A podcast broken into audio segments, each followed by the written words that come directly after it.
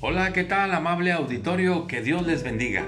Seguimos meditando en el libro de los Salmos, ya estamos en el Salmo número 15.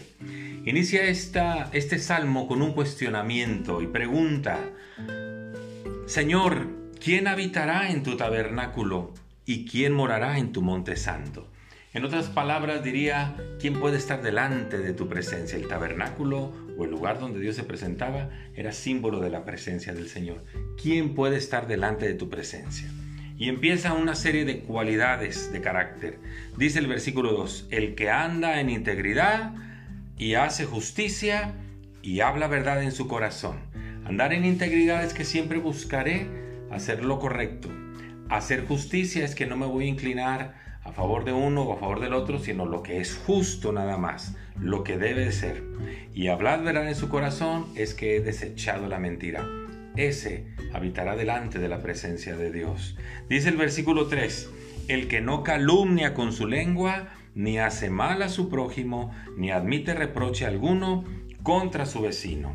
No puedo estar hablando cosas que no son calumniar a la gente ni hace mal a su prójimo, debo de pensar en el mandamiento del Señor.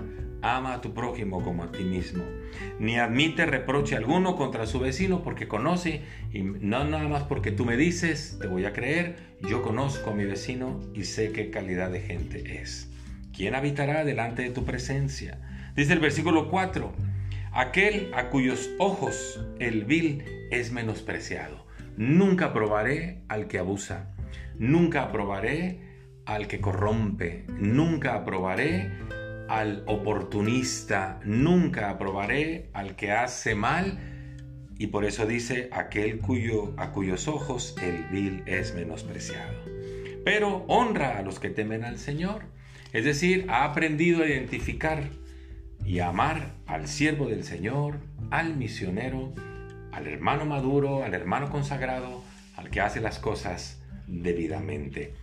Aquel que aún jurando en daño suyo, no por eso cambia, ¿ok? Yo me comprometí, lo dije, lo prometí, no estoy en condiciones, pero hoy quiero cumplir mi palabra.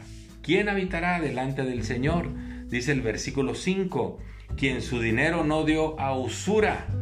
Es decir, no voy a aprovecharme del que necesita para poderle sacar muchas cosas.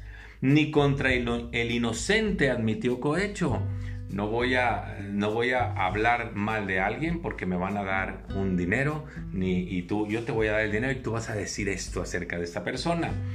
Y dice, el que hace estas cosas no resbalará jamás. Aprendamos a estar delante de la presencia de Dios diciendo, todo lo puedo en Cristo que me fortalece.